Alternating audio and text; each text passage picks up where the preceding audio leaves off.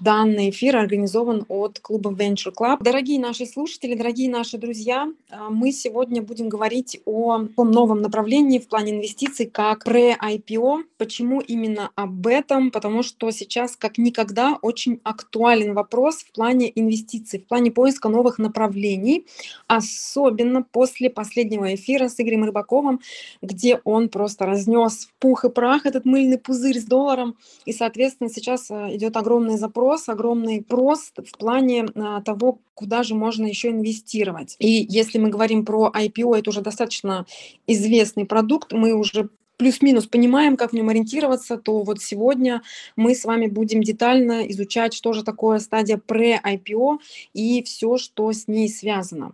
Сегодня у нас в гостях наши эксперты, я вам сейчас их представлю, и также, наверное, будет не лишним, если каждый из них немножечко расскажет о себе. Давайте начнем с Александра. Александр Зюриков. Это э, наш приглашенный гость, директор по развитию компании NRFC, который сегодня будет отвечать на ваши вопросы, то есть поможет нам разобраться, что же такое при IPO. Далее наш приглашенный эксперт и гость это Сергей Беляев, управляющий партнер компании Angel Talks and Partners и автор одноименного подкаста Angel Talks, который, кстати, и привел к этой замечательной э, компании, к организации. И еще один наш замечательный гость это Дэнни Яблонский, который является профессиональным трейдером, по рынку США, и, соответственно, он а, очень хорошо разбирается именно в рисковых активах PRE и IPO. Поэтому давайте немножечко попросим ребят рассказать о себе, представиться, чтобы мы понимали и вы понимали, кто здесь с нами сегодня в гостях, чтобы вы а, увидели уровень наших экспертов и а, понимали, да, что сегодня мы с вами будем получать мега полезную информацию. Александр, давайте начнем с вас. Да, добрый день. Ну, Александр Зюриков, э, все верно, директор по развитию Noble Russian Finance Club, NRFC сокращенно, тоже все верно. В общем-то, на фондовом рынке а, порядка 15 лет. Если говорить непосредственно по, про pre-IPO, то буквально последние пару лет. Но, как говорится, нет ничего нового. Это, в общем-то, то, что новое, это хорошо забытое старое. И чуть попозже расскажу, что я имею в виду и когда мы имели и 10 лет или 15 лет назад сделал так называемый pre-IPO. Ну, думаю, будет интересно. Да, да, да, это будет очень интересно. Да, спасибо, Александр, Сергей. Да, всем привет. Э, меня зовут Сергей Беляев. Как правильно заметили, автор и ведущий э, видеоподкаста Angel Talks э, про венчурные инвестиции. У нас были, наверное, около 40 топовых русскоговорящих венчурных инвесторов, более 50 выпусков. Мы ведем вместе с Иваном Ломакиным. Он у нас сегодня в слушателях. Ваня, привет. А еще у нас компания инвестиционная, мы инвестируем, собственно, в поздней стадии на секондаре рынке, покупаем акции компании на pre-IPO, ну, вернее, даже чуть раньше, и, собственно, синдицируем у нас еще и клуб инвесторов из 120 человек, и мы вместе с этим клубом инвестируем в сделки. Спасибо большое, Сергей. И Дэнни, пожалуйста, вам слово. Добрый вечер, коллеги. Собственно, с 2006 года я являюсь частным инвестором, а, торгую рынок США, и последние пять лет это IPO добавилось к этому списку, и последние два года при IPO. Собственно, все, что связано с риском, а, скажем так, с, с плечевыми активами, а также все, что связано с венчуром, безумно меня интересует, и стараюсь зарабатывать на этом последние годы. Ну, я думаю, что вы не просто стараетесь, а вы очень хорошо зарабатываете, и мы надеемся, что сегодня вы с нами поделитесь своими способами, своими фишками. Я думаю, что основным из вопросов, а, который может открыть наш с вами сегодняшний эфир, это вопрос об каких-то основных отличиях именно pre-IPO от IPO. Я думаю, что этот вопрос, он действительно многих волнует и поможет разобраться в этой разнице и поможет для себя уже сделать какой-то правильный выбор. Александр, да, пожалуйста. Да, ну, смотрите, наверное, начнем с, того, в чем же ключевое отличие стадии IPO и pre-IPO. Если мы инвестируем на стадии IPO, то, по сути, в общем-то, мы а, покупаем компанию, которая уже выходит фактически на биржу. И как только мы ее купили, все, она торгуется на бирже, ее может, может покуп, могут покупать и продавать огромное количество инвесторов а, на организованных площадках. Это Первое – ликвидность. Второе – это, собственно говоря, те правила и те ограничения, которым следует компания, которые установлены на бирже, которые установлены законодательством. Если же мы говорим про стадию при IPO, то мы инвестируем в компании, которые не торгуются на бирже, а, соответственно, ликвидность в них как правило, существенно ниже. Э, и плюс эти компании, соответственно, подчиняются несколько другим правилам, несколько другим законодательным нормам, нежели чем те, что обращаются на бирже. Помимо этого, собственно говоря, отсюда и ограничения для многих инвесторов такой, такой вид инвестирования просто недоступен зачастую. В разных странах законодательство может разниться, но а, ограничения на стадии при IPO существенны. Они есть, в общем-то, и на стадии IPO, а, то есть не все могут участвовать а, в IPO, ну, по крайней мере, в Штатах, в Европе. И еще больше ограничений зачастую касаются непосредственно стадии при IPO. То есть с точки зрения законодательства, да и, собственно говоря, здравого смысла, инвестирование в при IPO – это больший риск, большая потенциальная доходность. Собственно говоря, это, наверное, основное а, отличие. Спасибо. Да, на самом деле все Александр правильно сказал. Собственно, это ранняя стадия, то есть до того, как компания становится публичной, она проходит определенное количество раундов, на котором только инвесторы высокого полета да, с большими капиталами, венчурные фонды могут э, в эту компанию а, вкладывать свои деньги. Вот сейчас, собственно, надеюсь, на этой трансляции мы вместе посмотрим, посмотрим и найдем альтернативы для частных э, мелких инвесторов, чтобы тоже присоединиться к этим крупным игрокам. Так, хорошо. Ну вот если Александр затронул э, такой вопрос, как э, большие риски, давайте мы с вами тогда сразу и раскроем этот вопрос. Какие же все-таки основные риски, если мы говорим об инвестировании в стадию при IPO? Да, Дыня. Ну вот опять же со своей колокольни я в первую очередь вижу самый главный риск – это риск для мелкого инвестора. Так договоримся сразу, все что, все, что я говорю, это касается небольших сумм для частного инвестора.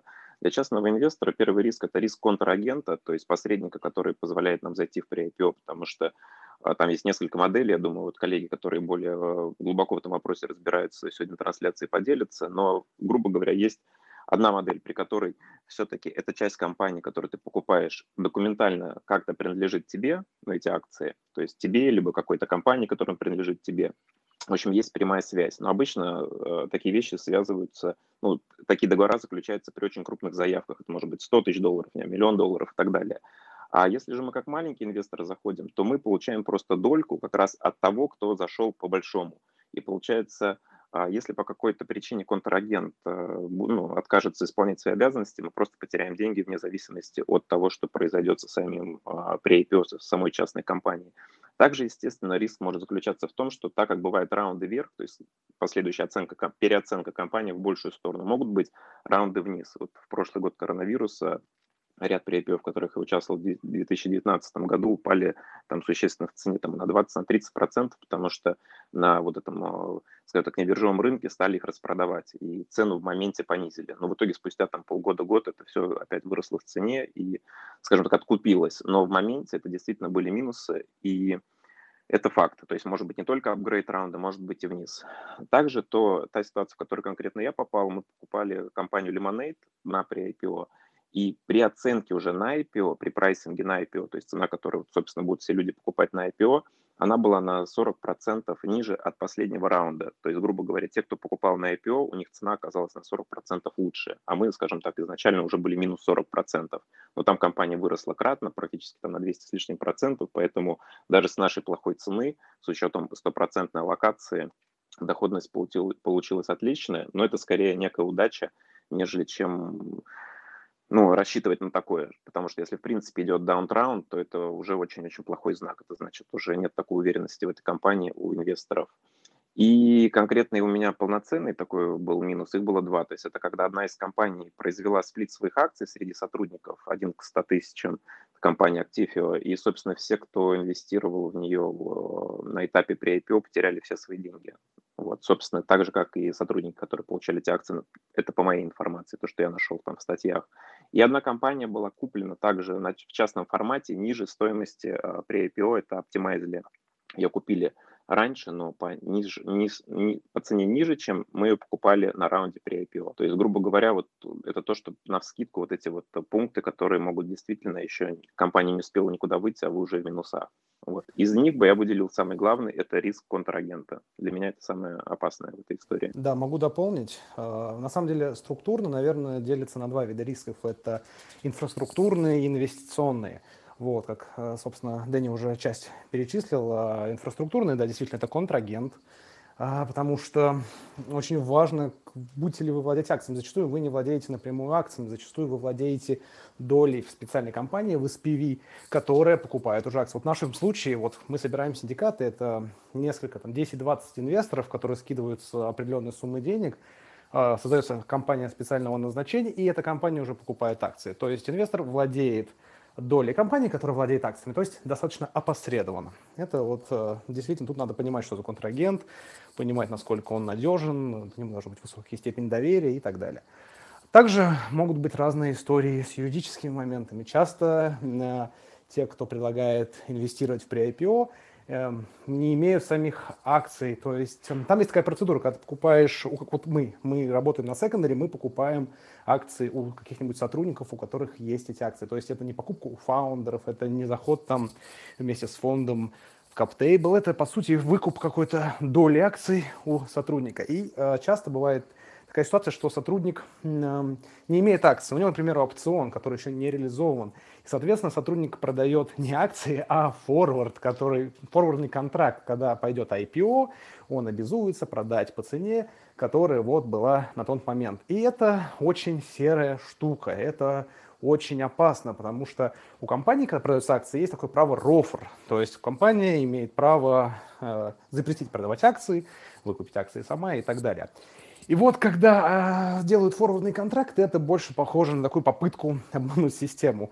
Э, и в будущем, когда может произойти IPO, человек подумает, да что-то я не хочу особо вам продавать, тут столько такая классная цена, и вот могут начаться суды. Поэтому надо точно понимать, а что, какие акции вы покупаете. Во-первых, это акции или, или это форвардный контракт. Во-вторых, вы берете акции или заходите в какую-то дополнительную компанию. То есть бывает матрешка SPV в SPV в SPV.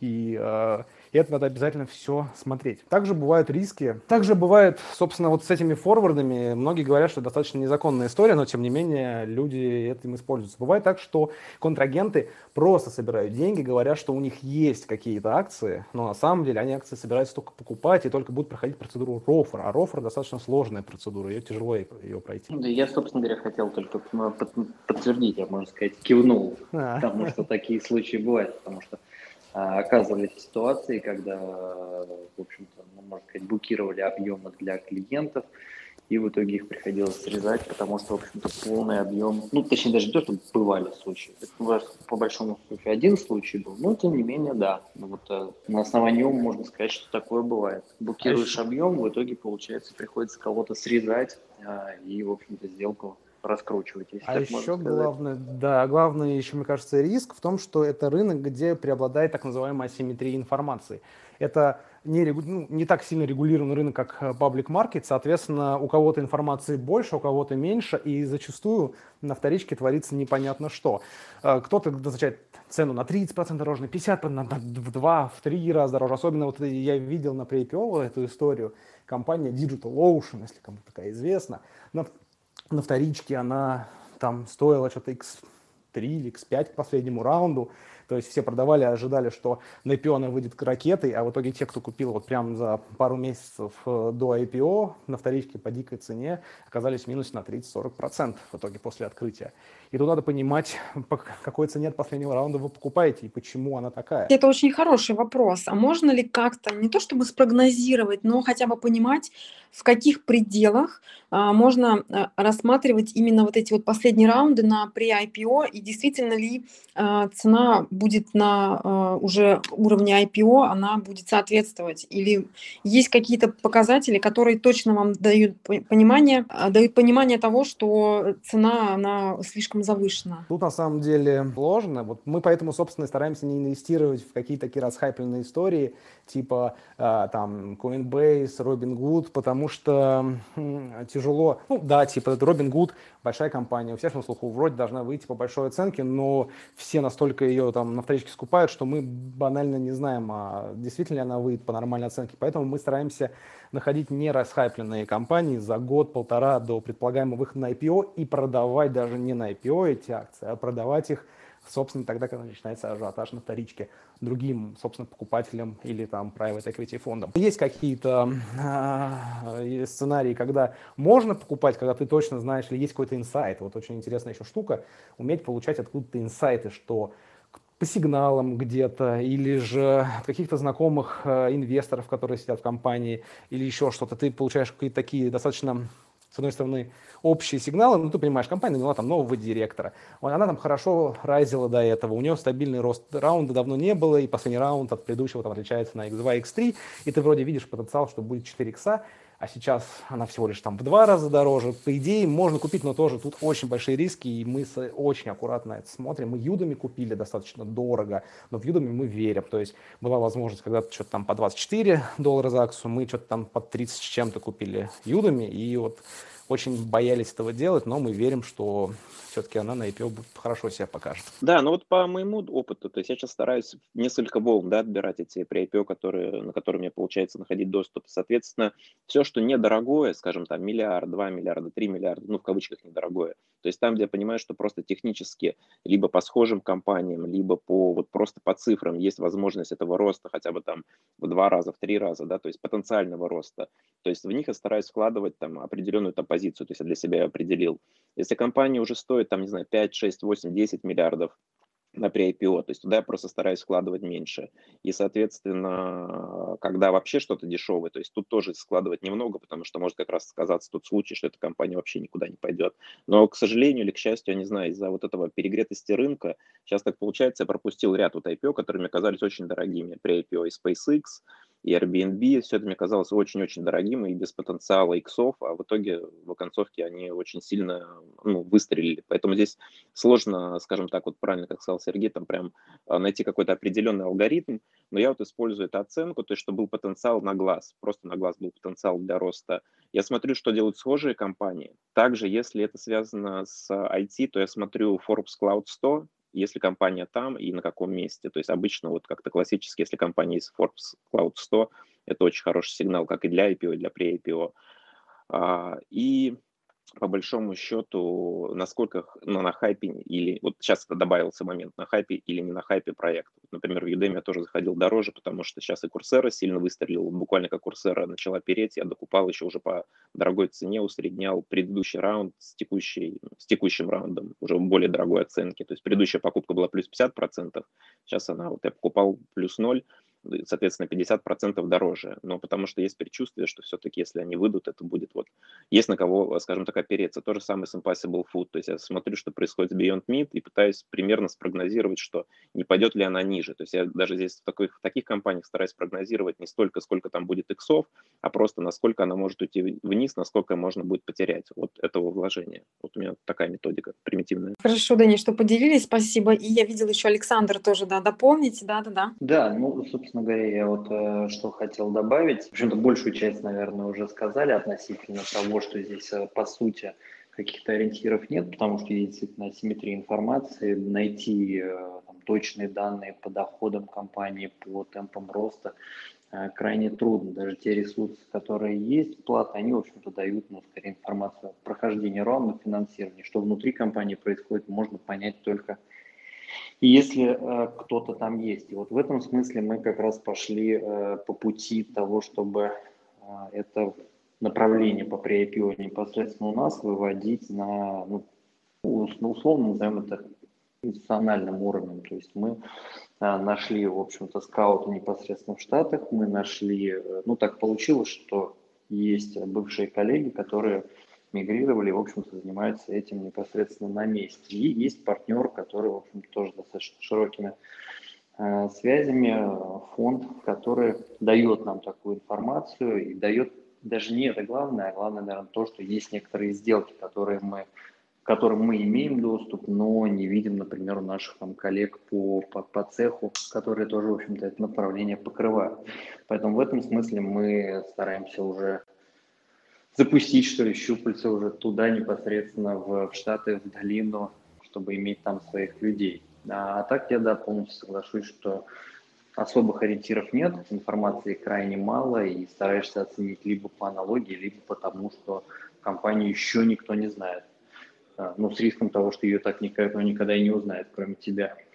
Вот, кстати, тут хочу дополнить, отличная тема, сказал Александр. Да, именно скаут. У нас тоже есть несколько скаутов в Кремниевой долине, которые живут там, которые ходят там по всяким мероприятиям, по барам, э, сдруживаются с разными сотрудниками и так далее, чтобы найти информацию, найти потом у кого купить. Плюс, благодаря нашему подкасту, мы э, сейчас заводим э, связи с разными венчурными фондами, с ними сдруживаемся, планируем с ними делать подкасты, плюс мы планируем делать с американоязычными. Сейчас у нас пока русскоязычные, у нас будет скоро спецпроект, где у нас будут легендарные американские инвесторы, предприниматели с синхронным переводом, да, мы делаем всю свою медийную активность, чтобы, собственно, у нас была возможность находить вот эту самую информацию, которая недоступна другим, и находить сделки, которые э, нету в общем доступе или еще как-то. Действительно, самая вот сложная история – это найти те самые классные сделки, так еще и найти в каком-то э, таком уникальном формате, чтобы они были только, допустим, у тебя или в очень ограниченном количестве людей.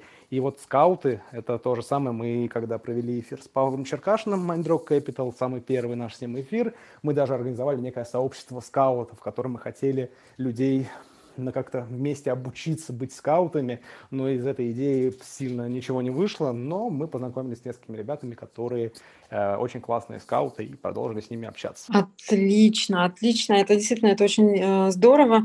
Мы с вами э, немножечко затронули такой вопрос, как э, проблемы с аллокацией. Вот если в IPO она уже такая достаточно существенная, то э, хотелось бы также узнать от вас ваше мнение. В чем же здесь заключается у нас с вами э, сложности, если э, такая же проблема с локацией именно на стадии pre-IPO? Да, Сергей? Да, ну такой же прям проблемы нет. Тут, наверное, другая проблема. Тут надо а, найти какой-то пул акций. То есть находишь кого-то, вот в нашем случае на секондаре сотрудника, у него обычно какое-то количество акций есть, и он из этого какое-то количество продает. Бывает все, бывает часть и так далее. Допустим, у него есть там на 300 тысяч долларов. В нашем случае у нас это примерно 300-500 тысяч долларов. И вот мы идем в наш клуб и говорим инвесторам, что у вас есть возможность с минимальным чеком вот от 10 тысяч долларов и там до 50 тысяч долларов зайти сюда. Но нет такого формата, что вот вы давайте закидывайте там 50 тысяч, а мы вам одобрим 2% или еще. Тут все зависит от того, сколько акций нам удалось достать. Так, хорошо. Есть ли еще мнение, Александр? Да, ну, не то чтобы мнение, а, наверное, описание ситуации, каким образом это обстоит у нас, сказать, что вообще нету проблемы с локацией, что здесь бумаги сколько хочешь, наверное, нельзя. А, точнее, точно нельзя так сказать, потому что есть размещение, ну, как, например, Кларна, где есть огромные продавцы, ходящие, которые заходили в компанию на гораздо более ранних стадиях, и сейчас там хочешь миллион, хочешь два, хочешь десять, хочешь сто. И то можно не то что найти, а в общем-то спокойно прийти и забрать. А есть сделки, которые, ну или точнее куски, которые были куплены у кого-то из сотрудников в какой-то момент, и там локация может быть объективно небольшой.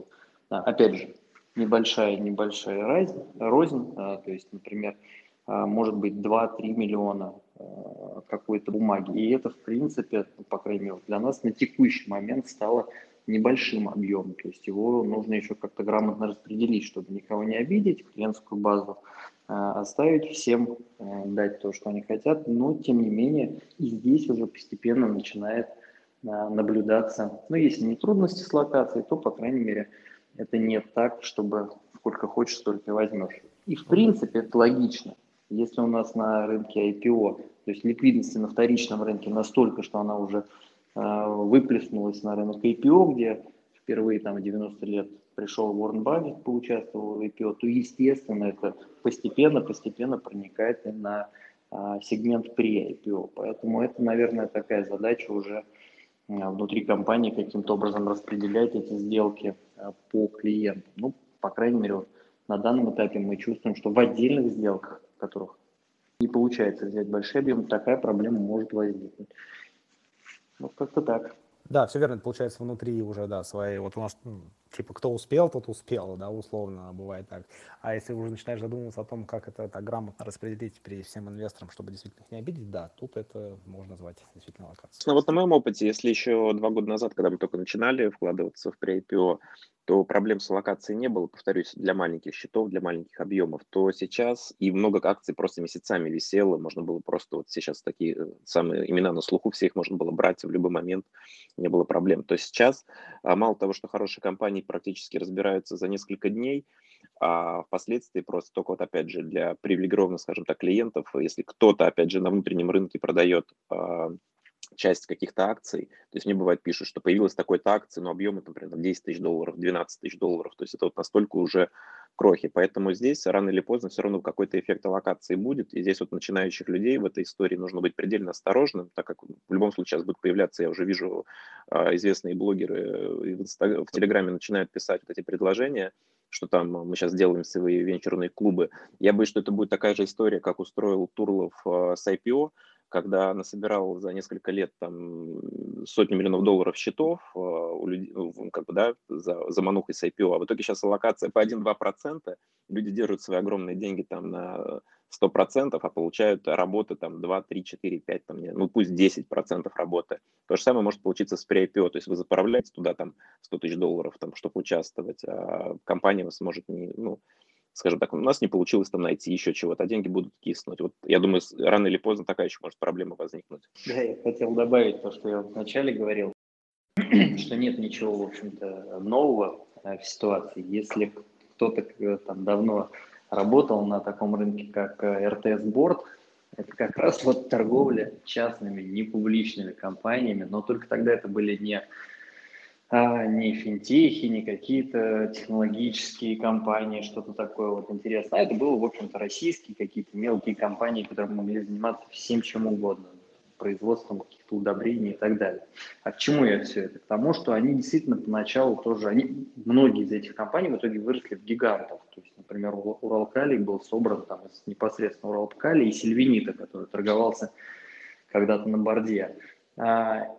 И в конечном итоге это привело не к тому, что а, в этих бордовых так называемых компаниях был невозможно было бумагу, допустим, найти, хотя это тоже, а привело к тому, что, в общем-то, появилось много разных якобы частных, якобы очень потенциально интересных в долгосрочной перспективе компаний, которые в итоге оказались ну, скажем так, пустышками. А, либо, либо они изначально таковыми были, либо они, в общем-то, такими стали, поскольку, поскольку законодательство там особо не регулировало. Можно было отжать, я прошу прощения за жаргон, миноритариев каким угодно образом.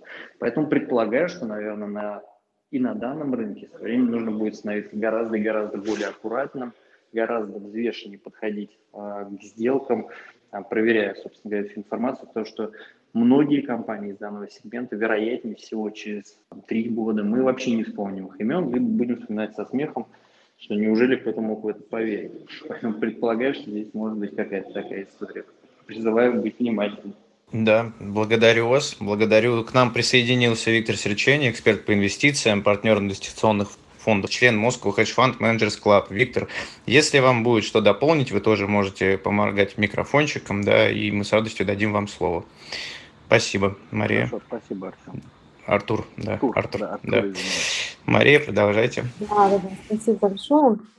Ну, если уж мы коснулись а, российс, российского направления, то вот хотелось бы также поинтересоваться, это был вопрос от наших слушателей, Подскажите, пожалуйста, а какие сейчас инструменты предлагают а, российские брокеры в плане инвестирования именно в стадии pre-IPO? Ну, я думаю, у всех, наверное, на слуху. Это не знаю, насколько вообще можно или нельзя здесь называть непосредственно брокера, который предлагает такую услугу, как при IPO фонд, где, в общем-то, запакованы несколько компаний. Вполне неплохой продукт с точки зрения, наверное, розничного инвестора, потому что он позволяет зайти в э, сравнительно большое количество сделок при там, минимальной точке входа. Ну, соответственно, здесь есть, конечно, обратная медаль. Это ликвидность, там, инвестиционный горизонт, если не ошибаюсь, у этого фонда э, 5 лет. Каким образом из него выйти, или можно ли из него частично выйти, это большой вопрос. Ну, точнее, насчет частично, я думаю, э, при желании вообще никак, э, выйти ли заранее будет очень сильно зависеть от того, каким образом, какой спрос будет на этот фонд. Но так или иначе такой инструмент есть, и как сегмент портфеля небольшой для частного инвестора, он, в общем-то, вполне имеет право на жизнь, поэтому так, такой инструмент есть. А отдельные управляющие компании, я точно знаю, предлагают такой продукт, вот, как при IPO, например, Альфа Капитал, если не ошибаюсь, предлагал Курсеру, можно это сказать, потому что это было давно. А, также предлагали, насколько я помню, участвовать в SpaceX, но, к сожалению, не получилось а, собрать объем. Вот в данном конкретном направлении, с моей точки зрения, это направление вот таких небольших команд, как наши, как вот коллеги, которые здесь сегодня присутствуют, потому что мы можем гораздо гибче подходить к отбору сделок, структурированию этих сделок. А, отдельно управляющие компании, ну, например, тот же самый Альфа Капитал, тяжело а, пройти бюрократическую внутреннюю процедуру для того, чтобы что-то согласовать и предложить это своим инвесторам. А, что в нашем случае ну, гораздо и гораздо проще. Тем не менее, пытаются предлагать данное направление сейчас, ну, если не многие, то, в общем-то, кто-то начал предлагать. Полгода назад об этом даже толком и не слышно было. Да, э, если, если смысл говорить о том, что если полгода назад об этом никто не слышал, то через полгода таких инструментов будет э, гораздо больше.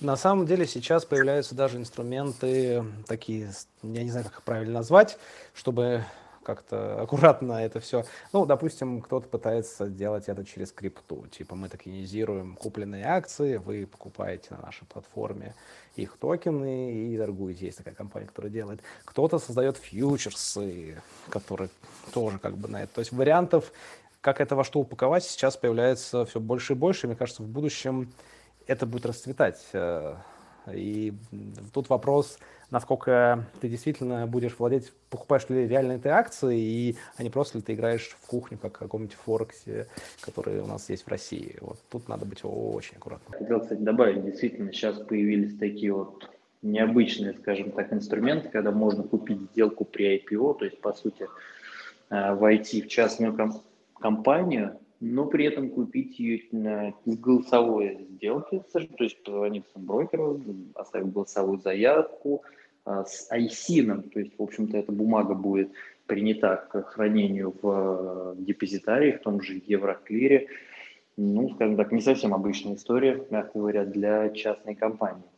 При этом нужно понимать, что вот участвуя в такой сделке, мы берем на себя, то есть у нас и так есть риск контрагента, в данном случае мы берем еще риск прокладки, потому что, собственно говоря, для того, чтобы получить ISIN, должна быть какая-то компания, выделить какую-то структуру под это и, собственно говоря, под нее получить ISIN. Поэтому этот инструмент вроде бы удобный, но при этом в нем зашиты некоторые нюансы, которые, которых, скажем так, на поверхности не видны, может быть, мы их никогда и не увидим, если все будет хорошо, но если вдруг что-то пойдет не так, в общем-то, можно совершенно спокойно не увидеть инструмент или компанию внутри целевую. Да, да, да. Ну вот если говорить, э, скажем так, о начинающих инвесторах именно в эту стадию при IPO, то э, если говорить об инструментах, лучше выбирать сразу проверенные надежные способы или все-таки рассматривать новые инструменты, потому как, э, ну, скажем так, каким-то таким методом своего чутья, если у вас есть такое, да, можно рассмотреть именно перспективу в этих новых инструментах. Вот вы как посоветуете? Фу, такой сложный вопрос, э, можно сказать. Да, конечно, инвестируйте в непроверенные инструменты, но как-то это нельзя так сказать. На самом деле, э, надо смотреть на количество, наверное, не инвестиционных, вот именно инфраструктурных рисков. Готов ли человек отдавать деньги, переводить на счет кипрской компании, не владея ее долей, не владея там, вообще ничем, а просто доверяя переводя туда деньги, играя в личном кабинете по сути, нарисованные э, фантики. Если да, и он верит компании, то, то, наверное, окей. Если он хочет какого-то как-то уменьшить эти все неинвестиционные риски, то, наверное, надо выбирать ту форму, где их меньше, больше контроля, прозрачнее структуры и есть какие-то там, хоть какие-то отчетности. Вот как раз обращусь Сергею к Александру, соответственно, вот таким вопросом. Сейчас есть э, то, что я только нашел, я полагаю, наверное, вы уже тоже изучали, может быть, еще какие-то назовете. Вот есть фонд, э, который можно купить, ETF SSSS 4S. А, соответственно, который тоже заходит в ряд компаний на стадии при IPO. Вот они сделали этот фонд, и он котируется на американской бирже. Собственно, у них там из-за этого вот куча компаний, что я посмотрел на сайте, была такая, как Курсера. Я покупал эту бумагу там небольшим объемом перед выходом Курсера на биржу, ну так из разряда, вот такой лотерейный билет. Вот, вот хотел узнать у вас, что вы думаете насчет этого фонда. В принципе, для розничного инвестора это же тоже как некая альтернатива приобщиться к этой истории. И есть ли какие-то аналоги, которые тоже заходят именно в пре-IPO, то есть именно на этой стадии? От, откровенно говоря, конкретно этот фонд я не изучал, я имел в виду неторгуемый фонд. Если говорить о торгуемых фондах в общем, то мы идем в эту сторону на текущий момент, рассматривая э, формирование такого фонда, и поэтому думаю, что это абсолютно правильная история, потому что если фонд торгуем, то на него распространяются э, серьезные э, требования законодательного характера, и это, в общем-то, определенным образом э, защищает инвестора. Понятно, что полностью здесь риски исключить нельзя, очевидно, что это не исключает никоим образом рыночных рисков, но тем не менее эта история, в общем-то, наверное, а, в долгосрочной, в долгосрочной, да даже в среднесрочной, краткосрочной перспективе все, вероятнее всего, в, ее, в эту сторону, скорее всего, пойдут деньги и организационные усилия. Поэтому думаю, что это правильно. Но если говорить непосредственно про наш опыт, то на текущий момент мы а, только рассматриваем это, но для своих клиентов реализуем, в общем-то, классическую схему то есть если где-то можно а, войти непосредственно в CapTable, то есть, э, ну, назовем это на русском языке, в реестр акционеров войти, то мы делаем так. Если нет, то, в общем-то, выбираем правильную юрисдикцию. Для себя этот вопрос мы решили. И, в общем-то, идем через э, SPV нашими клиентами э, под отдельную сделку, отдельный SPV, чтобы, не дай бог, требования по одному активу не прилетели в другой, с сегрегированием и так далее и тому подобное. Вот. Но вообще история торговым фондом, мне кажется, абсолютно правильная для... Э, в этом смысле я такой а, сторонник господина Богла. То есть если есть какая-то индексная торгуемая история, то, в общем-то, при прочих равных ее брать правильно для частного инвестора. Да, я хочу дополнить. Мне кажется, что это для тех э, инвесторов, которые а, хотят довериться фонду, который отобран, которые не хотят особо вникать, это, наверное, классный вариант, действительно удобно. Для тех же, кто хочет принимать решения там по конкретным сделкам, наверное, лучше выбирать э, синдикаты и входить в них, так он и будет постепенно наращивать определенную компетенцию, выбирать компании, сам выбирать, как диверсифицировать портфель и так далее. То есть, по сути, разные стратегии для разных типов инвесторов. Дэнни, вам есть что дополнить? Или ребята ответили на ваш вопрос?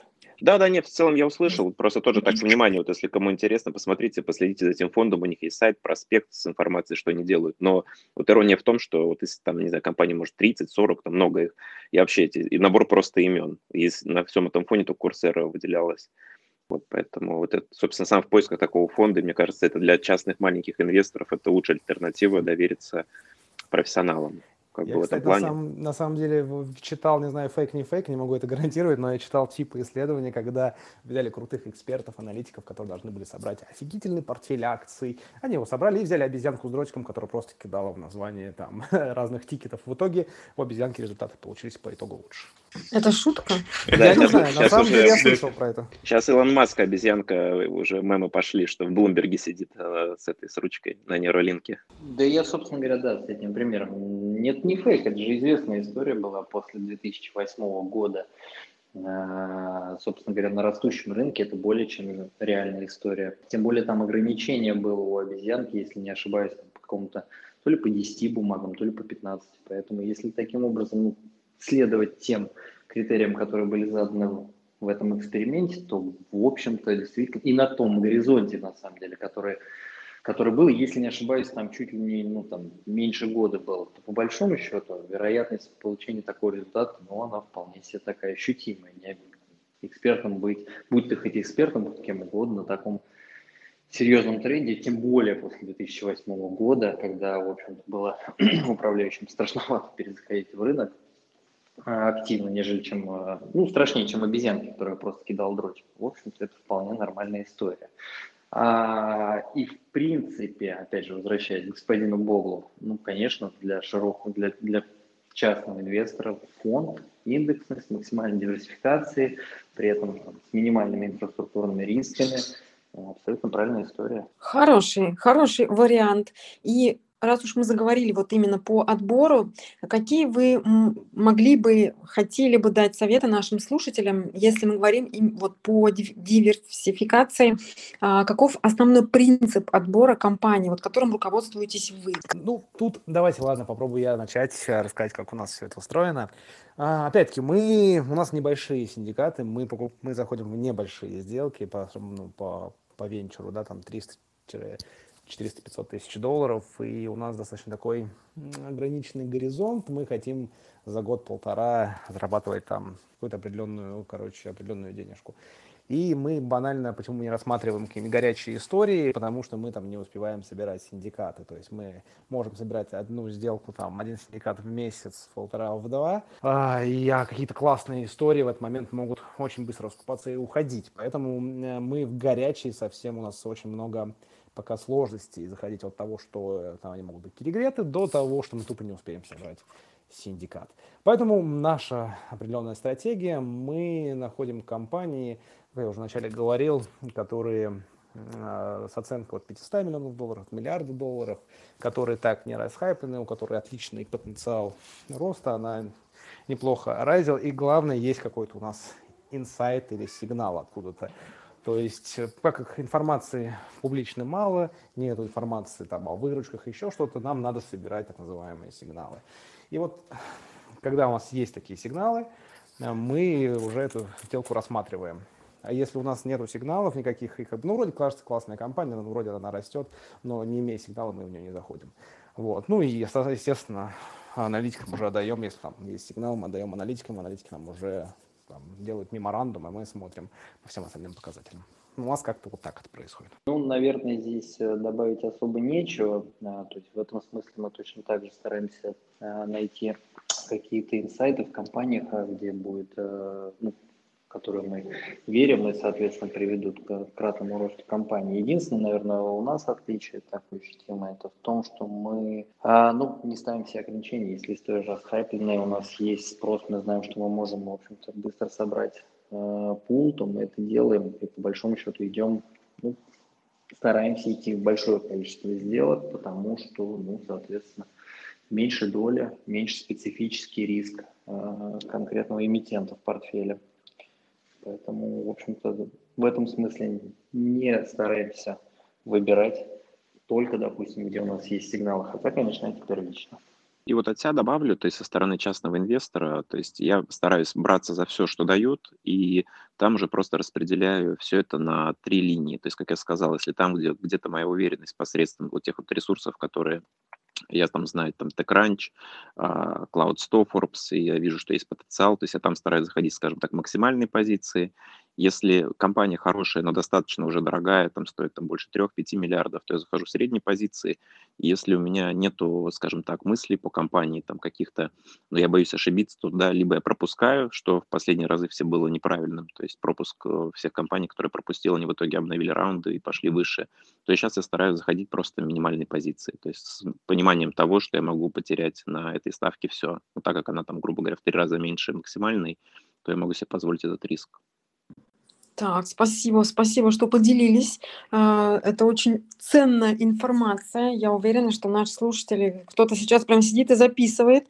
А у нас на сцену поднялся наш слушатель Влад. Влад, скажите, пожалуйста, у вас какой-то вопрос уже созрел к нашим экспертам, нашим гостям? Спасибо большое. А, я просто хотел прокомментировать. А, на самом деле, если брать вот долгосрочные инвестиции в IPO конкретно, то это будет underperformance э, рынка. Почему? Потому что вы лок-ин делаете, и очень часто ситуация меняется, и э, цена компании идет вниз. То есть а, систематически вот такие делали ресерчи, и вот там на период там, 3-5 лет получается, что ниже рынка, если вы в IPO. Почему? Потому что обычно IPO – это уже достаточно высоко оцененные э, акции.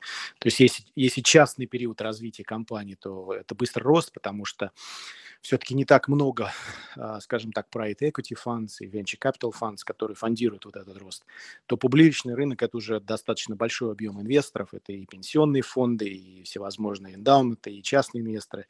И там, конечно, уже динамика, а, там demand supply уже другая. Поэтому вот просто инвестируйте в рынок IPO, это, наверное, иногда работает, когда весь рынок идет вверх, да, и достаточно хороший идет такой amplifier, да, усилитель ваших доходов, ну, там получается, грубо говоря, такой дополнительный колл-опцион или плечо, да, потому что это рынок весь растет. И то же самое получается, когда рынок идет вниз, у вас она сильнее underperformance идет. То есть да, большая. Спасибо большое, Влад, за ваше мнение. Мы сегодня здесь немножечко делаем упор все-таки на э, инвестиции именно на стадии pre-IPO. Да, Дэнни, добавь. Да, да, я что... добавлю. На самом деле, возьму за последние пять лет, я брал средневзвешенный портфель, если по 1000 долларов я оставлял бы в каждом IPO, в который участвовал последние пять лет. Там не просто overperformance, но, грубо говоря, 19 год 300%, а, там 18 год 200%, 20 год там 200%. То есть это абсолютно на текущий текущем рынке обгоняет рынок во всех аспектах. А если мы берем концепцию при я говорю тут не во все IPO, которые предлагает рынок, а те, что участвовали мы, естественно, это отбор. Вот, поэтому а, тут в при IPO просто мы находимся, если мы берем пищевую цепочку, да, то есть есть акулы, которые заходят на самой ранней стадии, они практически ну, в беспроигрышной позиции. Есть кто заходит позже на раундах, у них позиция чуть хуже, но тоже шикарно. Есть кто заходит практически уже перед IPO, такой вот, о чем мы здесь, наверное, говорим мы тоже в более лучшей позиции, чем IPO. Сама сделка на IPO – это тоже прекрасный вход, мы уже лучше, чем весь открытый рынок в большинстве случаев. И самое-самое, что может быть страшно с человеком, торговля акций уже просто, когда они плавают в открытом доступе, подвержены эмоциям, психозам и прочим-прочим эффектам. Поэтому здесь вот на основе своего опыта я бы так не говорил, что э, IPO, хорошее IPO, даже если, вот, как говорю, мы их брали там пачками по 50, там я держу э, позиции в портфеле за прошлые годы, э, что они хуже работают рынка. На таком рынке они работают намного лучше. То есть если 1500 процентов до сих пор э, позиции там и ну, практически и единицы ниже нуля, ниже цены IPO. Это был ужас, это обычно Китай, это обычно компании, которые вообще нужно было оббегать, обходить стороной. А, кстати, мы затронули, да, вот этот вот момент по поводу локапов и а, возможность раннего экзита. Вот если мы говорим про именно стадию pre-IPO, насколько здесь это все а, возможно, вероятно, давайте тоже вот раскроем этот вопрос. Да, давайте расскажу, наверное, как у нас это происходит. Ну, вообще, да, самые все там ждут это вот, собственно, IPO. IPO тоже, ну, появление на бирже может быть разное. Это может быть IPO, это может быть DPO, это может быть SPAC. Сейчас так популярные спаки, собственно. Ну, э, это вариант экзита ликвидности на, собственно, на бирже. А у нас мы рассматриваем еще продажу на вторичном рынке, как я уже говорил, то есть э, какому-нибудь private equity фонду, просто игрокам, которые также покупают перед самым IPO. Если мы видим, что в целом классный ажиотаж на вторичке, и мы предполагаем, что мы не хотим сидеть в локапе там 6 месяцев, то мы можем продать это, собственно, здесь. Также бывает э, то, что э, компанию покупает другая компания, это другое событие ликвидности. Тут э, достаточно все сложнее, то есть тут зависит от того, какие акции мы купили. А так как зачастую покупают все common stock, обычные акции, то это может быть достаточно неприятная история. Если мы умудрились купить какие-то привилегированные акции, тогда мы можем еще что-нибудь порассчитывать на то, что мы здесь купим, а, вернее, получим деньги. Но для своих инвесторов, которые вот сидят в нашей SPV, мы даем возможность выйти пораньше, когда он зашел и там через полгода говорит, а, нет, все, мне там надо ипотеку закрыть, я хочу там типа выйти. Мы помогаем ему внутри нашего синдиката кому-то долю продать. То есть, по сути, он продает свою долю в SPV, либо нам, если нам интересно купить, либо кому-то из инвесторов нашего клуба, и тем самым мы помогаем ему получить эту дополнительную ликвидность. Но это чисто потому, что вот мы, мы помогаем. Вообще так а, многих не предусмотрено, потому что это отдельный такой достаточно геморройный процесс. Спасибо, Сергей. Кто-то еще из наших гостей, экспертов хочет добавить? Александр, Дэнни? Да, в общем-то, наверное, здесь ничего особо не придумаешь, в том смысле, что выйти заранее можно, формально никаких ограничений по-хорошему при прочих равных,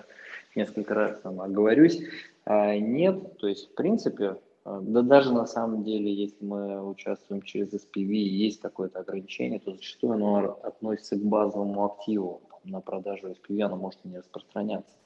А в остальном же, да, в общем-то, точно так же, как и Сергей описал, наиболее простой вариант для инвестора, ну, по крайней мере, у нас, это непосредственно обратиться к нам а, если он хочет продать, и мы, соответственно, ищем для него контрагент. Это может быть другой клиент, может быть, в общем-то, кто-то через наших, не, наш клиент, а клиент нашего контрагента и так далее, и так далее. То есть здесь а, определенная ликвидность всегда присутствует. Очевидно, что это все зависит от случая к случаю, точнее от эмитента к эмитенту. Если мы говорим о SpaceX, которые знают все, то, наверное, там даже при там, каких-то запредельных э, оценках спрос найти гораздо проще, нежели чем на, ну, предположим, People Artificial Intelligence, то есть компания, которая широкому кругу, прямо скажем, неизвестна. Даже если фундаментально мы считаем, что актив интересней, тем не менее, вот так вот сходу найти покупателя не всегда может быть возможно. Тем не менее, ограничения по большому счету но если мы не берем уже выход на IPO и формально локапа, по большому счету нет. Есть ограничения в ликвидности, но не формальный запрет продажи. Ну, а у нас еще один тоже такой очень насущный вопрос, это, конечно же, сроки. Если мы говорим про стадию pre-IPO, какие сроки вложений мы можем рассчитывать? Вот оптимальные, скажем так если они есть. Опять-таки рассказываю, как у нас устроено. Мы, вот есть сам при IPO, при IPO, когда ты покупаешь там за пару месяцев, когда уже компания подала форму S1, уже многие знают, что она идет на IPO, и вот начинается вот эта вся движуха на вторичном рынке, и это можно считать 2 месяца, плюс локап там около 8 месяцев, 9 месяцев. Мы э, стараемся покупать компании за год-полтора, поэтому закладываем вот максимальный срок 2 года, что в течение двух лет мы найдем, собственно, события ликвидности. Вот. Ну, в среднем это происходит год, год, год с чем-то. Вот такие вот сроки у нас. Да, я тоже для себя, скажем так, ну, здесь я не могу как-то повлиять на эту скорость, только, может, исходя из рыночной конъюнктуры, то, что сейчас я с конца 2020 года более агрессивно стал заходить в pre-IPO, потому что сама вот, конъюнктура рынка с кучей бесплатных денег, она подталкивает компании. То есть мы имели первый квартал, который по IPO и по спакам побил все рекорды, какие только мыслимые и немыслимые. То есть э, Э, жадность ко всему этому рынку очень высокая. Соответственно, все компании пытаются побыстрее выйти, пока, скажем так, есть для этого возможность на широкий рынок стать публичными.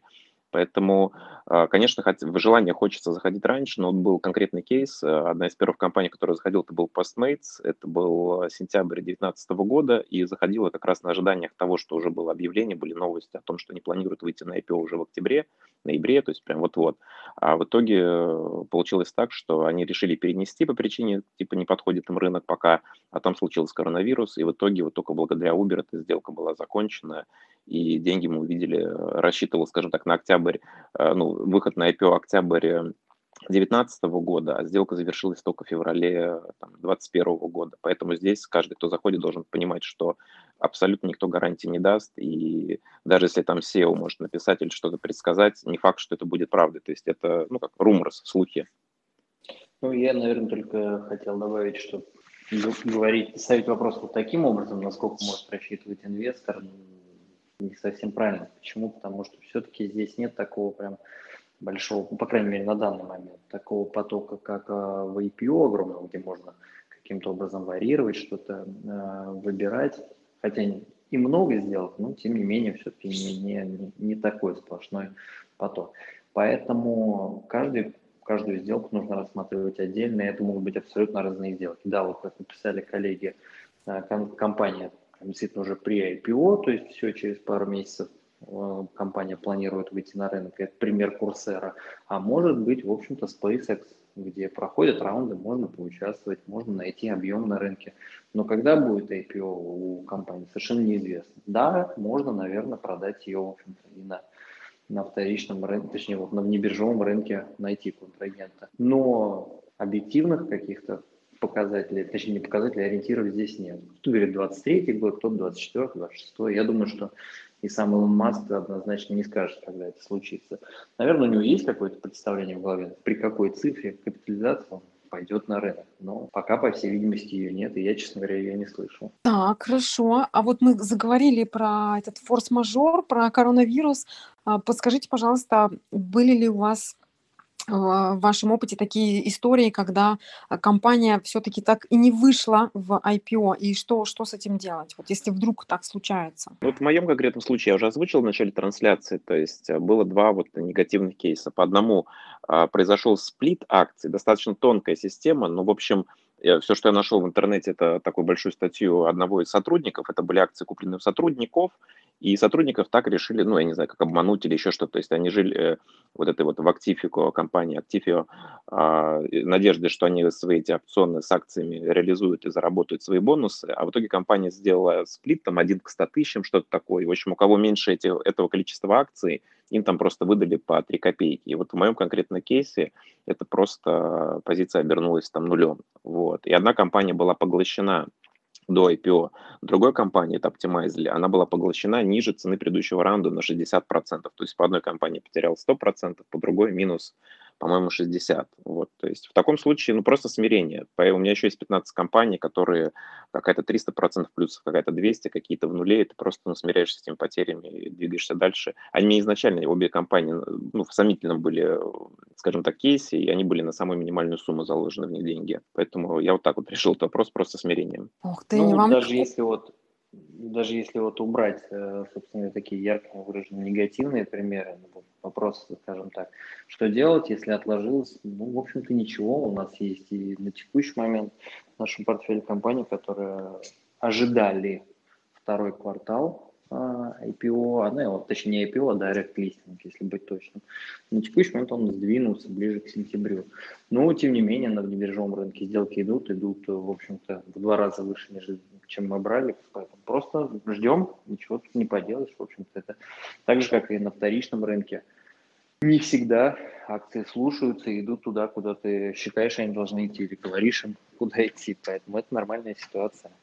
Ну да, здесь, мне кажется, стоит отметить для всех вот слушателей, кто ну, впервые об этом слышит или только собирается вкладываться. Здесь нужно изначально а, понять, что это не IPO, это не открытый рынок. Это, грубо говоря, вы вот покупаете у соседа своего друга долю его кофейни или еще где-то, если совсем примитивно. То есть, когда он выйдет, как он сможет автоматизировать, хороший он, добросовестный, недобросовестный человек, какие вы документы заключили. Вот здесь это очень-очень похоже, хоть и, конечно же, под более высоким уровнем законодательства там, по, при каких-то условиях. Но приходить сюда с конкретными сроками, это ну, не, не этот вид инвестирования, он то и называется венчурное инвестирование. То есть те, кто заходил во все эти истории на ранних этапах, они ждали и по 10, и по 8, по 15 лет. То есть это люди, которые, собственно, наверное, самые богатые люди на Земле, кто во все эти крутые компании, в тот же вот Snapchat был хороший кейс, там не просто там, там утысячерились их, скажем так, вложения. Поэтому тут вопрос, сколько вы готовы подождать? Готовы подождать, э, там, не знаю, 5 лет, чтобы заработать 10 тысяч процентов? Ну, это образно говорю, если прям очень удачно зашли. Или все-таки вам нужно вот здесь сейчас там заработать заработать 5-10. Если интересы другие, то просто эта э, сфера инвестиций вам не подходит. И поэтому, наверное, она так и технически сложилась, что импульсивные люди здесь не особо нужны а, самим, само, самому этому рынку. Поэтому есть эти огромные пороги входа, поэтому есть эти процедуры, KYC там и прочие, как бы, которые проверяют, кто вы, и объем капитала, чтобы был адекватный и так далее. Да, Сергей, подключайтесь. Не-не, я, да, я тут э, полностью хочу согласиться, что тут, чтобы инвестор даже вот в нашем синдикате проинвестировал, очень много процедур проходит, да, всякие проверки, KYC, по отмыванию денег АМЛ, потом э, подтвердить статус квалифицированного инвестора, очень много процедур, и поэтому там это достаточно сложная история, поэтому инвестор должен понимать, куда он идет, что здесь высокая степень риска. Да, не такая, как на ранних стадиях в стартапах, там, где 99% стартапов умирают, но дают тебе невероятно, этот один дает тебе невероятное количество иксов, и ты ждешь 8, 12, 15 лет. Да, здесь меньше, но и типа иксов здесь меньше, что тут ты не заработаешь уже сотню или тысячу, вот, но при этом куча других дополнительных рисков и сроки. Вот что угодно может повлиять на срок. Э, отложилось IPO, разбирательства какие-то там идут, э, сам основатель, не сами основатели не хотят выходить. Ну, вот куча причин, и поэтому к этому всегда надо быть готовым. А если компания еще бывает и выходит на IPO, вот как в случае с лимонадом, там она там падает, то ты еще сидишь там, типа ты мы, там превращаешься из среднесрочного инвестора в долгосрочного, ждешь, когда она отрастет. Да, тут, тут много факторов, почему это может. И да, вот Сергей правильно, кстати, вы сказали, тут нужно понимать, что сами SEO, то есть э, главы компаний, они могут быть не заинтересованы в скором выходе на IPO. Вот, собственно, может, SpaceX и в Airbnb похожая история. Если есть кто на венчуре покупает а, такими объемами, повышая капитализацию бешеными темпами, зачем торопиться выходить на IPO, попадать на кучу регуляций, попадать на волю эмоций рынка и прочее, прочее, если они могут также спокойно сидеть со своими ограниченными ответственностями, продолжать работать, и никто их никуда не пинает, никаких нет встреч акционеров и прочего, прочего. Ну, имеется в виду не в таком масштабе, поэтому нужно понимать, что здесь интерес у них может не совпадать с вашим. То есть, если у вас спешка побыстрее выйти на IPO, дай мне монетизироваться, сбросить свои акции, то для самой компании им, наоборот, нужно строить, развиваться, и чтобы меньше им делали голову их текущие внутренние инвесторы. Ну, это я предполагаю только. Ну да, но никто же не скажет об этом в открытую, что, ребят, у нас немножко другие цели. Мы, конечно, рады, что вы уже здесь и сейчас с нами. А, поэтому вот да, если я думаю, что здесь все наши слушатели, они услышали а, ключевой момент в плане сроков. Это если мы говорим о стадии а, при IPO, это однозначно не здесь и сейчас. То есть это такая долгосрочная игра, но а, с, с, с гораздо большим потен, потенциалом. Да, я правильно поняла? Ну, я бы назвал это среднесрочным, потому что есть под, подольше, лет 8-15, поэтому я, я, я называю это средний срок. Хорошо, спасибо. Анна, здравствуйте. А, добрый день, добрый вечер всем присутствующим. Я хотела бы такой вопрос задать, да, а, какие бы вы компании, меня интересуют образовательные, эдтеч, которые выш, есть ли такие, которые вышли на IPO или которые собираются выходить на, на IPO? Спасибо. Э, Coursera и Udemy. Это, это, это какие компании? А, это компании, которые э, онлайн-образование, Coursera, сочетает в себе огромное количество всяких, э, как сказать, институ- институциональных mm-hmm. там курсов от всяких университетов, а Udemy позволяет делать э, курсы любому, по сути, человеку, он может делать свои курсы. Ну, То есть э, это я правильно поняла? Это американские, да, компании? Да, совершенно верно. Это американские компании. Насколько Все... я знаю, еще через SPAC э, должна выйти, ну, по крайней мере, Господи, как же название этой компании? Ну, должна еще выйти аналог uh, Udemy и Coursera. Индийская? Индийская? Нет, нет, нет, американская, господи. Udacity, Udacity. Uh, вот, вот не вспомню название, там что-то из серии Зубрила или как-то так на русский переводится, а вот не могу сейчас вспомнить, но точно какая-то есть. У нас она потому что в портфеле спаков была, нет, не вспомню. Но если поискать на самом деле, то можно найти. Буквально вот это все, что, все, что я, по крайней мере, нашел. Остальные все на более ранних стадиях. Я благодарю вас за ответ. Спасибо. Да, у нас есть еще один слушатель. Павел, здравствуйте. Всем добрый вечер, здравствуйте. Слушайте, очень замечательно вас слушать, очень интересно. У меня для вас, если позволите, есть прикладное упражнение, связанное с компанией по pre-IPO. А, я держатель акций компании в pre-IPO. Это относительно успешного стартапа которого был я кофаундером, и, собственно, который сначала объединился с большой американской сетью рекламной, потом с китайскими э, фотопровайдерами и э, впоследствии с английской компанией, которая уже была на лондонской бирже. Ну и план был э, через реверс IPO выйти обратно. По каким-то причинам коронавирус, там, э, прочие какие-то внутренние вещи – всю эту историю задержали, и, соответственно, вся эта замечательная группа компаний с небольшой оценкой 107 миллионов фунтов находится в состоянии при IPO сейчас. С одной стороны, она выглядит, как мне кажется, не очень здорово, потому что выглядит для внешнего рынка так, как будто бы английская компания сначала делистнулась, потом переименовалась, произошли какие-то не очень понятные процедуры, связанные с M&A, и, соответственно, для внешнего рынка она выглядит в каком-то понятии ожидании – потому что ее, видимо, оценивают ну, несколько меньше, чем она должна быть. С другой стороны, у нее есть вполне себе оценка, включая финансовые институты, которая подтверждает и увеличивает. Они продолжают поглощать компании, купили недавно еще одну компанию, связанную с рекламой. Собственно, вот прикладное упражнение э, связано с вот с чем. Если бы были на моем месте, как бы вы и куда пытались продавать и пытались бы? Э, да, тут э, слишком сложный вопрос. Э, не знаю, мне кажется, надо больше беседовать, надо больше данных. Э, и сейчас я не могу сходу сказать, что бы я делал. Наверное, не входило бы в мой фокус, и я бы ничего не делал. Ну, тут помимо того, что мало данных э, о самой компании, не очень понятно, насколько им нужны, не нужны средства, так уж грубо говоря. От этого тоже очень много зависит, поэтому... Ой, прошу прощения, я, я же не сказал, да, я не принимаю участие операционного никакого, соответственно, всем, э, весь операционный рулевой процесс у англичан, собственно, а мы, э, я и до этого был кофаундером, я не был основным э, фаундером, который стартапа. Ну и, собственно, наша доля, она и так была не самая большая, потихонечку размывалась. То есть, безусловно, у меня очень маленький пакет относительно общей массы. Это тоже нюанс, который, наверное, я очень невнятно выразил, за это я прошу прощения. Но я, честно говоря, имел в виду немножко другое, я имел в виду, насколько в принципе нужны или не нужны деньги. Поэтому Ком- это компания поднимает деньги, у нее все в порядке, у них 40, у них последний. Я больше имел в виду а. непосредственно инвесторов, то есть насколько имеет не имеет смысла выходить из нее. Ну, понятно. Это, то есть, на, на, насколько, если бы вы были многие, насколько вам нужны были бы деньги, если бы вы хотели выйти. Ну да, это логично. Но мне кажется, что здесь как раз-таки происходит, возможно, некоторые подковерные а, конфликт интересов. Неизвестно, насколько самим директорам хочется выйти а, на IPO на самом деле. Хотя в целом они достаточно зарегулированы. Все-таки главная компания публичная и проблем с регуляциями, наверное, нет, но, возможно, какой-то конфликт между выходом на IPO и подождать и выполнить какие-то свои приоритеты у них, безусловно, возможен.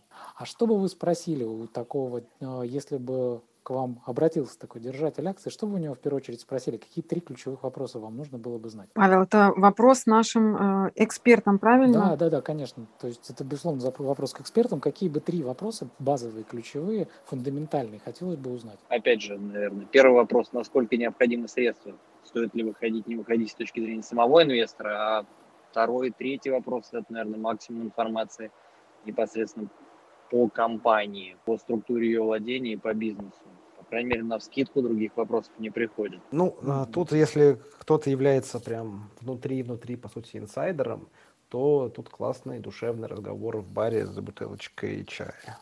А там уже много чего можно было бы поспрашивать. По сути, нужны, нужны инсайды, инсайды и сигналы. Почему, если компания действительно, будет ли она выходить на IPO, а если будет она выходить на IPO, у него есть потенциал роста вообще хоть какой-то, у нее есть новые контракты, какие, какие планы развития, то есть что такого она сделает, чтобы там, э, сделать несколько иксов в ближайшее время. Вот. И, и если есть человек, который мог бы это разгадать изнутри, это очень интересно. Логично. То есть инсайдеры и, в общем-то, подтвержденная информация, связанная с ее оборотом и планами операционного бизнеса. Ну, если такой вообще дадут это, такую информацию, мы на секондаре такой информацию очень редко обладаем. Если тут такую, такую информацию, это вообще красота. Ну, она, а, как, как все знают, она же всегда информация подается в таком виде, что у нее есть двойное и тройное трактование. Ну, вот. если мы сейчас про цифры говорим, какую-то отчетность я имею в виду, а если что-то другое, там как-то это все статистика пере, переделана под какие-то специальные отчеты, наверное, да, это другое. А я прям про цифры, показатели, как она как она растет за все это время, какие цифры, какая выручка, растет ли эта выручка, сколько там клиентов, ну, вот цифры. Если это есть, это прям, прям классно, если можно это достать. Здорово. Ну, у публичной компании достать-то всегда можно. Проблема в том, что у это публичной, да. У, у публичной, да, а вот у непубличной это ну, очень... Ну, в этом случае это публичная компания. А, окей. Тогда почему-то я подумал, что это нет. Нет, нет, это публичная головная компания в UK. Ага. Которая... Она, она отчетность типа каждый год публикует? Да, конечно, публикует а, каждый окей. И там, соответственно, окей. более-менее прозрачная схема как раз-таки владения, то есть со, со владением, ну, все более-менее хорошо. Окей. С, с планами по инсайдам, соответственно, непонятно. Угу. То есть если бы вы получили ответ со владением все хорошо, с планами по инсайдам, соответственно, вашим Ваш э, ответ тоже, наверное, будет понятен. Нужны планы. Да, Павел, спасибо вам большое за ваш вопрос. В конце эфира я бы хотела попросить наших экспертов, гостей поделиться со слушателями а, советами о том, а, какие ресурсы можно почитать, может быть, книги, посмотреть фильмы, которые помогут более подробно погрузиться в эти процессы и что-то для себя. Да-да-да, вижу, что готовы. Сергей? Да, ну, наверное... Можно это... я прошу прощения, Сергей, да. одну минуту тут секунду, а то потом опять забуду. Nerdy этот ресурс назывался, который выходил э, через SPAC на рынок. Все, прошу прощения, что перебил. Ага, хорошо, спасибо. Ну, я что могу посмотреть? На самом деле, какой-то мало рус- на русском языке, по крайней мере, информации, и у нас э, на нашем канале есть серия эфиров по pre-IPO с разными э, крупными игроками рынка. Павел Черкаш, Алекс Лазовский, также у вас есть эфиры с э, топовым юристом Кремниевой долины э, Леонардом Грайвером, и с ним тоже выйдет э, по теме при IPO. Ну, короче, у вас есть целый плейлист из до часов 7 контента, где мы задаем всякие разные вопросы, как сами инвесторы, крупным игрокам русскоязычного рынка. Поэтому, как минимум, можно зайти и посмотреть эти видео. Ну, там контента часов на 7, и это достаточно много.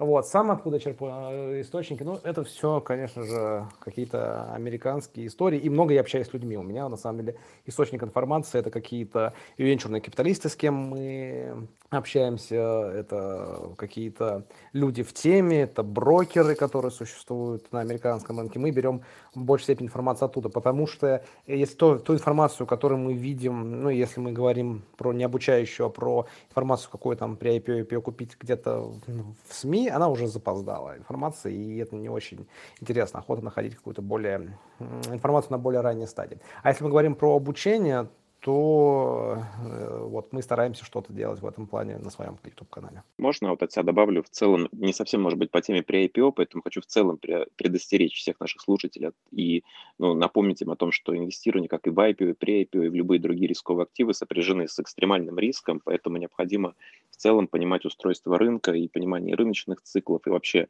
что и с чем здесь сидят. И вот можете вы потом меня в биографии, если будет минутка, посмотреть, я там выложил 10 книг, которые на мою работу повлияли, которые я очень люблю, но из них выделю две. Это рыночные циклы Говарда Маркса, как минимум для того, чтобы определять, в какой стадии примерно рыночного цикла мы находимся, и Соответственно, нужно понимать, что когда рынок у нас в цикле сильного роста, то как раз риск у нас больше бенефициар, то есть больше шансов, что мы как минимум останемся при своем или заработаем много. Но если мы приближаемся к рыночной стадии, когда мы на абсолютном пике, на хайпе, то любые инвестиции долгосрочные в риск могут закончиться очень плачевно, чему было ну, там, 2000 год, хорошо это показал, и прочие кризисы. То есть всегда риск падает быстрее рынка и кратно быстрее. Поэтому это вот раз книга рыночные циклы, а в целом, чтобы понимать, с чем сопряжен рынок и какие могут быть проблемы, почитайте книжку Джима Пола чему я научился, потеряв миллион долларов. Это вот моя просто рекомендация, не, не пожалейте, она очень классно написана, как прям роман Кстати, по поводу, по поводу Говарда Маркса, как раз таки сейчас читаю его книгу о самом важном, называется «Нетривиальное решение для думающего инвестора». Очень крутой э, Говард Маркс, да. Класс, кстати, я не читал, добавлю, спасибо. Может быть, какие-нибудь документальные фильмы вспомните интересные? На самом деле, мне очень нравится есть фильм. фильм это... Margin Call, да? Margin да, Call. да. На русском да, есть да. или нет, но Margin Call. Это вот как раз была история, последняя вот э, Family Office обанкротился, главная история, где был этот э, Credit Suisse потерял там 3,5 миллиарда, да, то есть это еще такое будет э, землетрясение дальше идти. Вот, поэтому Call можете найти, поискать там вот это. А что касается, вот я Дениса тут добавлю, в плане вот экономических циклов и всего, Э, то это очень важно, да, потому что IPO вообще это не, не инвестиция, да, то есть IPO это средство инвестиций, да, и успех э, вложений в IPO зависит от вашего экспертного мнения по тренду той компании, которую вы вкладываете, да, насколько вы поймете первое ее, второе, насколько вы поймете тренд, ну, в какой она области, да, то есть правильно воспринять. Обычно розничные инвесторы ни первый, ни второй не делают. Поэтому для них третье играет роль, это в каком цикле мы находимся, и вот этот последний год бума, э, это вот как раз успех именно не решения первой, второй задачи, которую делают профессиональные инвесторы, а именно третье, что они в хорошее время вложились. И вот как бы, ну, э, то, что сейчас происходит, мы находимся на пике практически, вот, э, ну, как, нет, мы уже прошли его пик, и сейчас будет резкий спад IPO и размещение IPO, которые вот сейчас происходят, многие из них будут даже отрицательные цифры иметь, а не положительные. По истории вообще, если так вот, э, за 40 последних лет, если мы посмотрим историю IPO, то мы видим, что они в большинстве случаев, то есть Э, по-моему, если взять вот э, все вместе, то э, ближайшие три года компания имеет минус 16% к рынку. Да? То есть IPO – это инструмент не очень хороший исторически. И то, что мы видели последний год, это исключение. Поэтому вот хочу ну, там, всех предостеречь. То есть все, ну, инвестбанкиры заработали по IPO, и сейчас вот даже ну, идут постоянно дискуссии о том, что вообще спаки, что это такое, и вообще, может быть, их запретить как-то и так далее. Да? Вот, э, ну не то, что запретить, это уже слишком, но э, мы видели первый квартал 215 миллиардов было размещено э, с помощью IPO, и спаки 50% было, потому что спак это как бы один из инструментов IPO, и вот эти истории при IPO и IPO, они были только из-за того, что мы в цикле были, когда все смотрели на акции роста. Вот, на акции роста, то есть неважно какая прибыль, вообще эта прибыль не интересовала никого, главное, чтобы ты рос там, ну, 20-30% в год выручка, и все, тогда отлично. Эта история уже закончилась, э, ну, это мое мнение, оно может быть ошибочное, но э, во всяком случае то, что мы видим в профессиональной дискуссии инвестиционной, то э, уже бум закончился, и многие фонды работают против IPO и шортят фонды, э, которые занимаются IPO, и шортят особенно спаковские фонды, они, ну, наиболее интересные для шартов. Вот. Поэтому будьте очень-очень осторожны, если вы не занимаетесь этим каждый день, это очень опасная идея вкладывать в IPO, вот, э, ну, потому что тренд вот этот закончился. А не дай бог еще фондовый рынок пойдет падать, это тогда вообще капут для IPO, это полный крах, и вы можете потерять до 70-80% вашего капитала. Ну или застрять на лет 15, там, допустим, 10. Да, здорово. Я хотела поблагодарить Александра, да. Сергея и Дэнни за профессионализм, за очень интересную беседу. Э, я думаю, что мы продолжим, еще встретимся не раз. Да, спасибо, спасибо большое всем. Ну, а я хочу подытожить нашу встречу. Действительно, она была мега продуктивной. Э, это информация, которая поможет многим, я уверена, слушателям э, разобраться в все-таки в чем же принципиальное отличие э, инвестирования на стадии pre-IPO или же все-таки IPO. И как предостерег Виктор, если вы только э, планируете заняться инвестициями, то лучше, конечно же, обращаться к профессионалам, которые э, в этой индустрии, в этих инвестициях уже не менее, ну, наверное, 10 лет, это точно. Благодарю наш клуб, который сегодня помог нам организовать эту встречу, это Venture Club. Это Владимир, Никита, Натали. Вам огромное спасибо. Спасибо всем нашим экспертам, гостям, которые э, поделились э, своей мега полезной информацией. Уверена, что это не последняя встреча. А еще, наверное, мы Поздравим Владимира с, профессиональным праздником сегодня, с Днем космонавтики. Он поэтому э, сегодня немножечко в молчании, потому что э, занят. И мы ему передадим привет и поздравим его с, э, с праздником сегодня. Да, Владимир сейчас практически в космосе находится. Да, Владимир, поздравляем. Слышите вас, нас нет, не слышите. В любом случае, от всей души. Поздравляем, желаем вам успехов, чтобы небо не было нам пределом. Так, всем спасибо. Встреча прошла прекрасно. Я, правда, очень доволен ей. Надеюсь, что всем было полезно. В общем, всем спасибо. Эксперты, огромная вам благодарность за выделенное время, за ваш профессионализм, за качественную беседу. Все, в принципе, от меня все. Большой поклон всем. Всем спасибо. Спасибо, что пригласили. Приглашайте еще поговорить. Это не мешки ворочать. Да, спасибо за приглашение. Что правда, это правда. Да, спасибо, друзья. Я хоть немного с вами побыл, но все равно спасибо за то, что вы делали такие хорошие комнаты. Ну, а я хочу поблагодарить всех наших слушателей, всех наших зрителей, кто с нами был на протяжении всего этого времени. Я верю, и что информация для вас была очень полезной, что вы для себя сегодня услышали именно те подробности, которых вам не хватало для понимания, что же такое инвестиции на стадии pre-IPO. И я верю, что сегодня вы э, для себя уже точно определитесь, хотите вы этим заниматься или нет. Если все-таки хотите, как минимум сегодня было три человека, к кому вы можете обратиться за а, подробностями, за информацией, ну или в конце концов обратиться к ним за помощью на ваших ранних стадиях инвестирования. Благодарю всех экспертов, всех гостей. Артур, тебе огромное спасибо за оказанное доверие, за приглашение для того, чтобы э, провести этот эфир. Мне было очень приятно и э, находиться в таком обществе, получать такую информацию. Я надеюсь, что эта встреча, этот эфир были не последними. Со всеми прощаюсь. Всем пока. Да, Мария, вам тоже огромная, огромная благодарность. Очень качественно провели эфир. Спасибо. Спасибо вам большое. Будем рады вас видеть э, также на следующих встречах. Я думаю, что всем все понравилось. Эксперты Сергей, Дэнни, Александр. Что-нибудь хотите сказать на прощание? А на прощание я скажу.